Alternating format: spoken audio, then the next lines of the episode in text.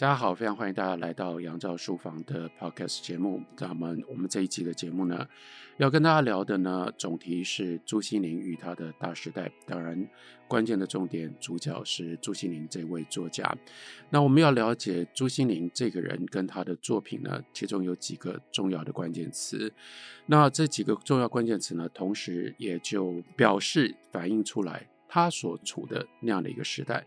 那今天我们仍然能够从他的作品当中去了解那样的一个大时代。他的标题呢，为什么称之为叫朱西甯与他的大时代？这个大时代，它的大大在哪里呢？我想，那就是因为对照于我们今天所处的这样的一个时代，我们今天的现实，他所处的那样的一个时代呢，那个变动非常非常的激烈。最大的特色，也就是。在那个时代里面，人活得非常的困惑，然后呢，人有在人的生活里面有高度的不确定性，因为这种高度的不确定性使得他们一直不断的要应付不一样的局面，去寻找不同的答案，所以安身立命不是那么容易的一件事情。同时，也就因为这样，使得那个时代的作家不一样。那个时代的作家，他们要写作。跟我们今天在写作和，我们今天在发表，真的非常不同。最重要的就是发表的概念，或者是发表的过程。今天我们很容易，当我们讲说发表的时候，很可能是你在你自己的脸书上面写一段文字，或者是呢你在你的 IG 上发一张图片，这就是发表了。这个时候就会有人看到你的朋友，或者是你的追踪者，就知道你做了什么事情，就知道你写了什么样的东西。可是，在那样的一个时代，那个整个文学建制以及媒体的环境不一样。作为一个作家，首先你必须要经过一个非常漫长的锻炼的过程。这个锻炼的过程，不只是让他要了解，让自己知道，让自己具备有这样的能力，可以写作，可以写出什么样的作品。更重要的是，你在借由这样的一个锻炼的过程当中，你要取得。你的资格，你的资格包括你要被编辑认识，你要被编辑接受。你所写出来的文字，并不是你自己觉得你要发表，你就可以发表。它必须要符合一个基本的规则、基本的标准，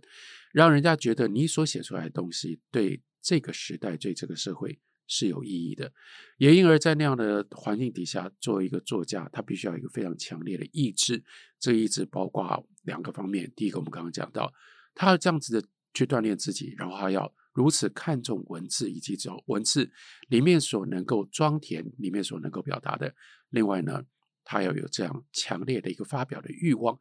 这一个正就是因为发表没有那么容易。如果你没有这样的冲动，你没有这样的欲望，还有你没有你不知道自己为什么要发表，其实你很难过得了这一关。因而，在那样的一个时代，那样的一种。大时代为什么强调它是大时代？因为那是一个不同的作家身份跟作家如何写作的不同的时代。那样一个时代，你非得要有，我可以称之为叫做大志。你要有大的志向，你要大的意愿，你才能够成为一个作家，你才会在这样的写作过程当中一直不断的精进自己，然后自己呢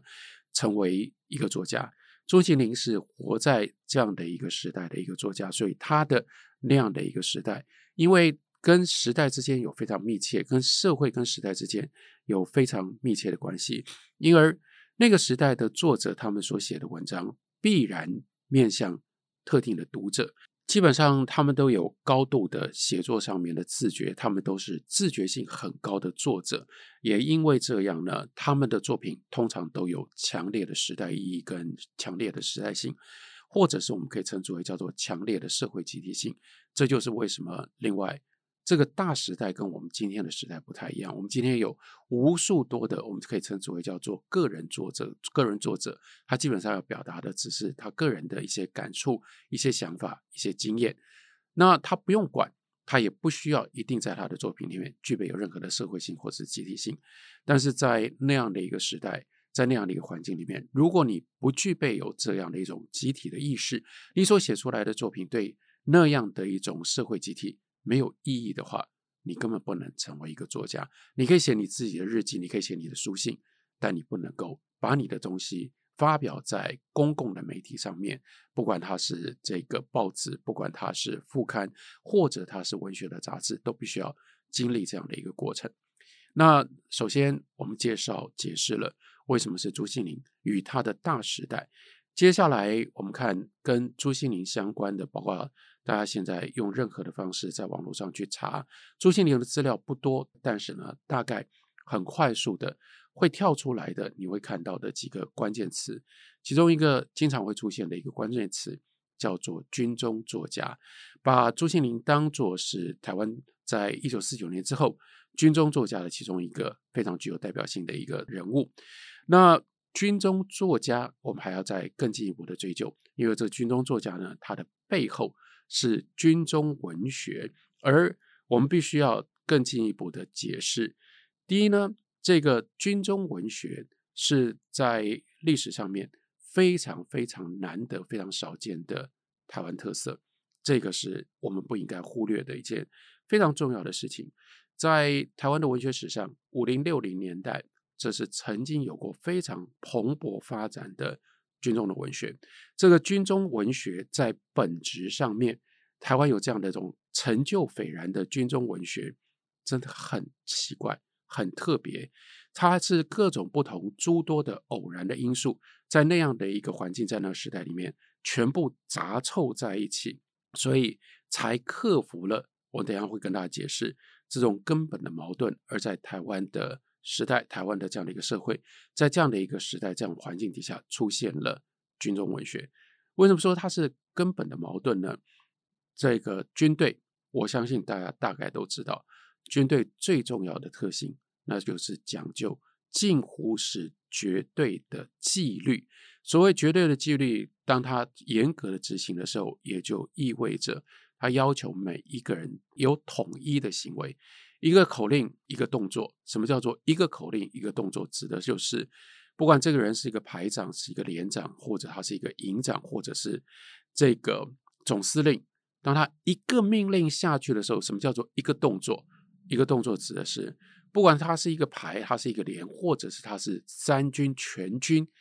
一个动作必须做同样的事情。所以，一个命令或一个口令，一个动作，它不就清楚地显现出来？军中生活，或者是当我们在军队里面，它的最大的特性，没有个人的个别差异。当你听到命令的时候，你跟你隔壁旁边的这个班兵，或者是你跟你的连长，或者是你跟你的这个营长，当你们要做同样的动作的时候，所有这些差异全部被取消了。一个口令，一个动作，连阶级，连军中自己本身的阶级都被取消，那就更不要讲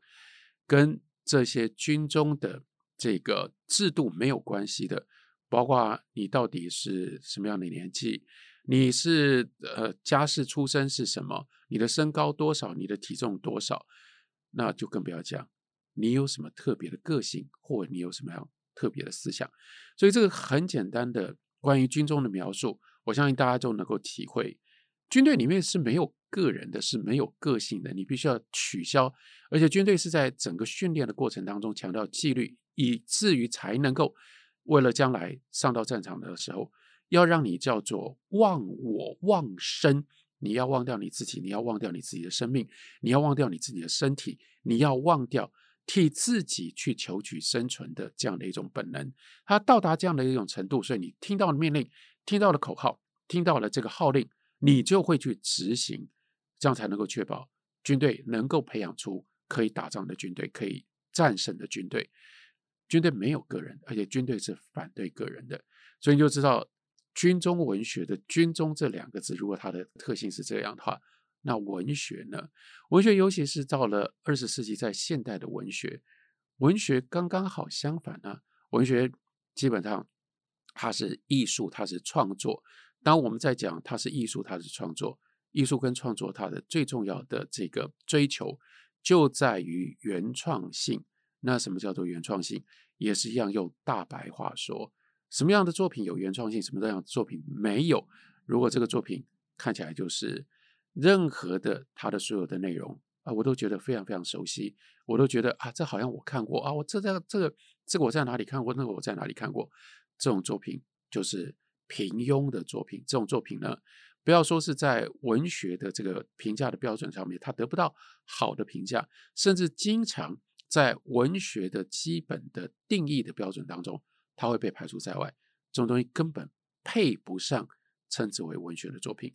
所以，原创性指的是你要写出别人没写过的、别人写不出来的东西，那就意味着你要跟别人不一样。大家不就这样可以清楚的体会，军中在军队里面，你不能够跟别人不一样。可是，在文学上，如果你不能够想展现出，你不能够找到你跟别人不一样的地方，你就没有资格写得出你的作品，就不能是文学作品。这不就是清清楚楚的决然的矛盾吗？那怎么有可能？怎么会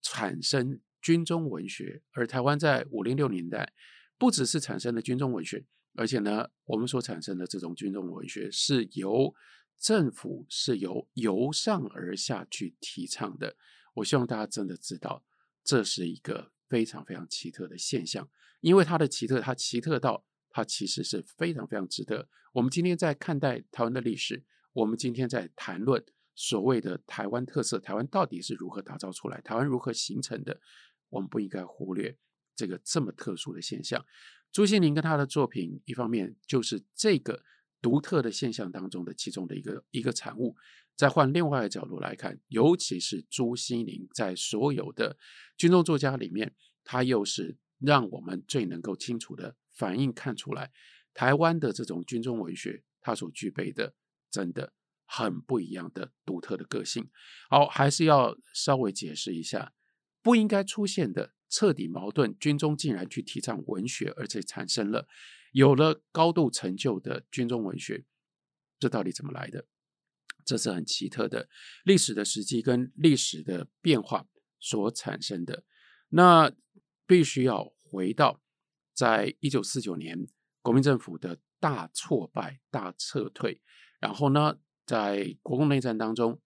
这个大失败，因而呢，到了一九四九年的十二月，这个整个政府呢迁到了台湾来。政府整个迁到台湾来，这是一个大撤退、大败仗。那在大撤退、大败仗之后呢，当然就必须要有所检讨。那我们看到，在这个国民政府来到台湾之后，提倡后来出现了军中文学，它里面有太多简直是不可思议的地方。例如说，我们刚刚讲到，在军中怎么可能会提倡文学？军队跟文学的追求。就是很不一样的，像是我们在这个中华民国的历史往前追溯，我们会追溯到一个很很有趣的一个现象，在辛亥革命的时候，当时在武昌，当时这个主要发出第一枪的辛亥革命发出第一枪，是来自于当时在武汉的新军，在武汉新军当中呢，有一个很特别的团体，这个特别的团体参与在辛亥革命当中，它的名字叫做文学社，可能你要知道啊。军中有文学社，这个文学社就是一个革命团体，它绝对不是乖乖听话的，更不会，更不可能是由由上面的这个组织在这种状况底下去成立一个文学社。那我们就看，在整个中华民国三十八年的时间当中，中华民国在中国大陆，然后到了一九二八年，是由国民政府呢名义上面统一了。这个中华民国，然后呢，这个有将近二十年的时间，他们在国民党跟国民政府在大陆统治。但你回头看这一段时间的历史，你会看得很清楚啊。这又是一个非常奇怪的事情，因为在统治大陆的时候，国民党从来不是以重视文化，更不要讲说重视文学或者是艺术而著称的一个这个政府。包括即使是后来国民党自己去整理，用尽各种不同的方式去这个宣扬所谓叫做黄金十年。黄金十年指的是从一九二八年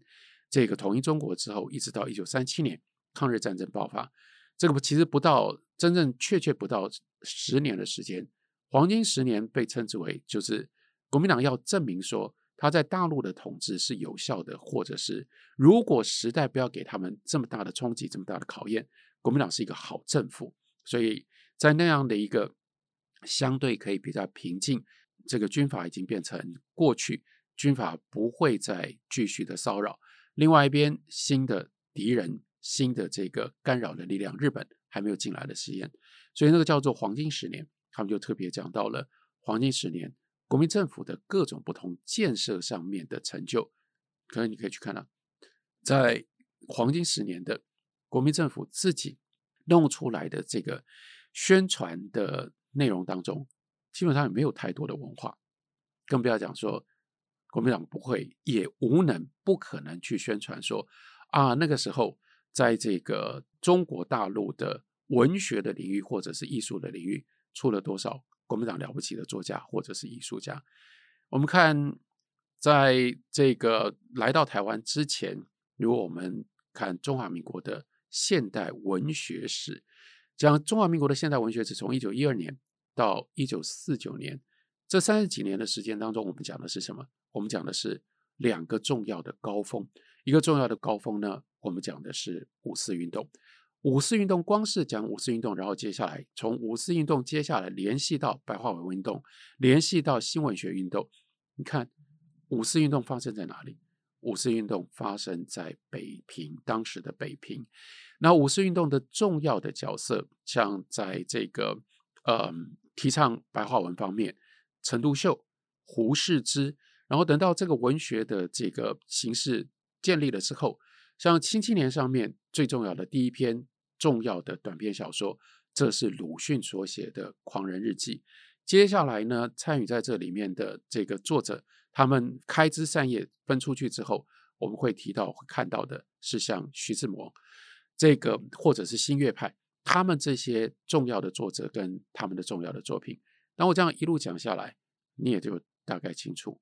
最大的一个特色，这些活动主要都在北方。那那个时候，国民党跟国民政府在哪里？国民党跟国民政府那个时候还在广州啊，所以。怎么可能？国民党跟国民政府跟五四运动会有多么密切的连结？然后虽然说像是胡适，后来他一度曾经担任这个国民党的驻美大使，国民政府的驻美大使，到后来担任中研院院长，可是那是后来的事情。在那个时候，胡适跟南方的广州的政府一点关系都没有，那就更不要提说五四运动当中其他的关键的人物。像是这个刚刚提到了陈独秀，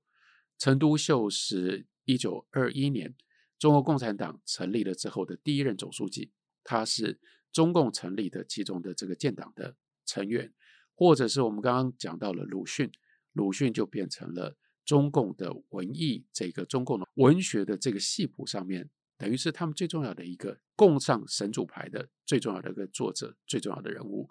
那大家如果有兴趣的话，其实还是值得参考。中共建党百年，中共建党百年呢，所以中共的这个宣传机构拍了一部大片，一部这个大的连续剧。连续剧呢，应该是有五十多集，叫做《觉醒时代》。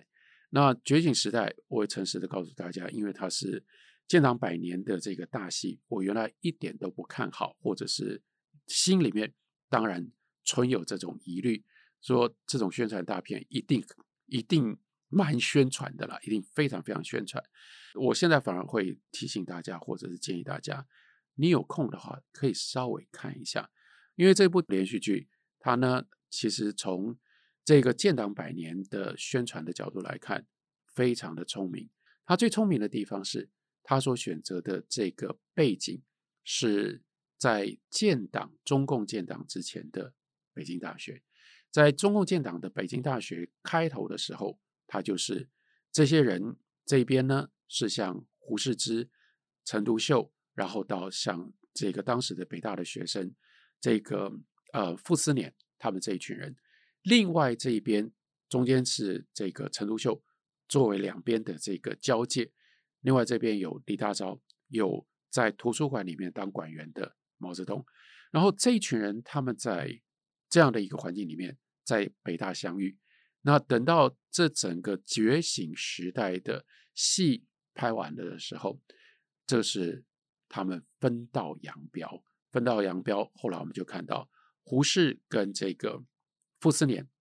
他们走了一条路，而李大钊、毛泽东、陈独秀他们走了另外的一条路。走的这个另外一条路就是左边的这条路。左边的这条路，后来就在一九二一年建立了。中国共产党，但这个戏它最特别的地方是，它没有正式的去处理建党，所以它讲的是建党之前那一些在北京，在北大，所有的这些青年，他们抱持的高度的理想，而且在这高度的理想的过程当中，非常重要的一件事情就是探讨中国要到哪里去，而提出了各种不同的答案。在这个中国到哪里去的这个答案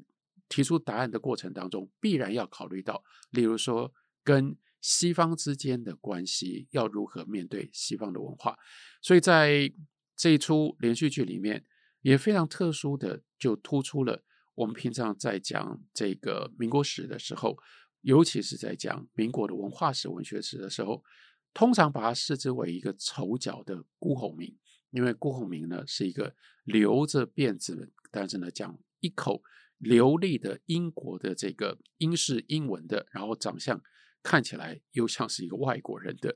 一个非常非常奇特的一个角色，可是，在觉醒时代当中，他就刻意的凸显了辜鸿铭。为什么特意凸显辜鸿铭？辜鸿铭就是文化身份的认同超越他的血缘认同。到后来，他基本上包括用他的这个流利的那个一口非常优雅的英式英文去批判西方文化。而这个抬举或者是彰显中国文化的特殊性，中国文化那个到后来很长一段时间被用来嘲笑他嘛，就甚至这个主张或者是支持中国士大夫纳妾的这种习惯，他最有名的这个比喻就是，你有看过，当你要喝茶的时候，一定就是一个茶壶配四个茶杯。你不可能一个茶壶配一个茶杯，你也不可能一个茶杯配三个茶壶。他就讲说，所以中国人的家庭制度，男人就像茶壶，女人就像茶杯一样。好，这个是郭鸿铭真的说过的话。当然，因为这样，他在后来得到了非常强烈的、严厉的批判。可是，在觉醒时代的这个电视剧里面，就是要凸显辜鸿铭的这种中国文化的立场。如果大家去看觉醒时代，你大概就比较容易可以进入到那样一个情境当中。当然，我在这里要跟大家凸显的就是，那是中国的文学史、中国文化史上面轰轰烈烈、非常重要的一页。但是呢，这里有快要在建党之前的中国共产党的这些左派人士，他没有国民党，没有国民政府在五四时期当中可以介入、可以插手的任何的余地。这是我们在讲民国文学史的时候的第一个高峰。当我们讲民国文学史的第二个高峰，那这个时候它的地点改变了，改到哪里去呢？改到上海，而且呢是改到上海的租界区。例如说到今天，呃，如果大家到上海去的话，上海还是有一个非常重要的景点，就是去看鲁迅故居。鲁迅故居就在当时的上海的法租界里面。那所以。这指的是什么？也就意味着这是我们称之为叫做三零年代的文学。三零年代文学最重要的代表性的人物，鲁迅，从五四一路到这个到三零年代。可是，在三零年代除了鲁迅之外，开始出现了中国第一代的能够写西方式的或现代式的长篇小说的这几位重要的作者，例如说茅盾，例如说巴金。他们这些人，然后呢，环绕着鲁迅、茅盾、巴金，尤其是他们的政治立场跟政治身份，这里面关键的一个最重要的这个机关，最重要的一个组织，称之为叫做左联。左联就是左派文人、左派作家他们所组合成的这个组织，他们是三零年代文学的最重要的骨干。所有三零年代文学当中。不只是作品，而且它所产生的各种不同的争议，以及各种不同的这个主张，最主要都是环绕着左联。那你又来了，又了解说，你看，所以三零年代另外这个文学的高峰也在左派，这些都跟国民党无关。那国民党不只是这些都跟国民党无关，所以这是更奇怪的一件事情。国民党在大陆的时候，它从来不是一个。跟文学有密切关系的一个政党，等到退到了，而且还是战败败的那样一塌糊涂，到了台湾之后，为什么才在台湾刚站稳脚步，竟然就在，而且是在自己所带来的这个军队在军中去提倡军中文学。再说一次，我就是希望强调让大家知道这一段历史真的有多么样的特别。因为如果不能够掌握如此特别的这些这样的一个历史的背景，我们无法去了解台湾的军中作家是一些什么人。为什么他们作为军中作家，他们有什么样的奇特性？在这个军中作家的这个群体里面，朱西甯又扮演什么样的角色，占有什么样的地位？那就更进一步来解释，为什么国民党到了这个台湾之后，国民党到了台湾到一九五零年，尤其是仓仓皇皇的，必须要等到一九五零年六月，因为韩战爆发，所以稍稍喘了一口气，美国介入。让这个中共可能会渡海，解放军真的要来解放台湾的这一个危险，暂时已经取消了。所以这一段时间当中，惊弓之鸟的国民政府、国民党，他们的的确确以国民党内的改造委员会作为他的这个基地，作为他的根据地，进行了非常彻底的这个检讨。那这个时候，当他们要检讨，当然只有一个问题要检讨。大陆到底是怎么丢掉的？那如果要检讨大陆是怎么样丢掉，这在国民党的历史上面其实真的非常少见。因为这个时候不能再搞宣传了，这个时候不能够再搞表面的文章，你必须要很认真的、很诚实的，因为这个痛痛到已经是生死存亡之际，一路退到台湾，再退下去就只有太平洋了，没有地方可以去了，海南岛也没有了，除了台湾。离开了台湾，真的就是没有任何地方可以去，甚至这个死无其所了。那怎么办呢？一定要保住台湾，保住台湾，你得先搞清楚，你到底你只剩下这么小的一个台湾。如果你根本搞不清楚，说你怎么把这么大的一个大陆都给丢掉了，台湾怎么可能守得住？即使是有台湾海峡作为屏障，这个问题不解决，你永远一天。不要说是一天一个晚上，你要有两个小时的睡得着，可以睡得好，都得不到。所以开始认真的检讨，认真的检讨怎么丢掉了大陆。这个时候来到了台湾的这些国民党的这些成员们，有两件事情，他们真的没有办法从自己这么深刻的印象当中排除出去，因为被吓破胆了，太可怕的现象。什么样的现象呢？第一个现象是在前线，在前线就是国共内战。国共内战怎么样？兵败如山倒。最重要，大部分的溃败都不是真的在战场上，在战线上，而是一支又一支的部队，在你根本来不及提防，甚至你还没看到他们的时候，你就得到消息，投降了，投降了，投降了，投降了。一大堆这些国军还没有打。还没有真正接战就投降了，而且那个时候呢，投降的时候有一部分还没上到战场去投降的，这都还有特别的这个名称，那就是平常的这个白话的说法的话，自己这一边来讲的话叫做倒戈嘛，可那时候都称之为叫做从对方那一面，所以听到的、看到的这个所有的消息，不只是投降，而且呢称之为叫做投诚。投诚就表示哦，从不对的这一边跑到了中国共产党，有了正确的选择，所以你就知道中国共产党的这个宣传的机构有多么样的活跃，而且他们又得到了多少的题材，可以一而再再而三的宣告哦，仗还没打，国民党的这几支部队呢已经投诚过来了，到了有的在的战场上面才刚刚接战。就有一部分的这个，而且通常是带部队的人，就带着自己的部队就倒过去了。你想想看，那样的一种情况底下，到达什么样的程度？到达到后来，每一次国民党的军队跟共产党的军队真的打仗的时候，当你看到对方所拿的武器的时候，就心就凉了半截，因为你会发现。你拿的是当时国民党绝大部分拿的是美国美军所供应的这个武器，对方拿的，照道理讲，依照后来的这个宣传的说法的话，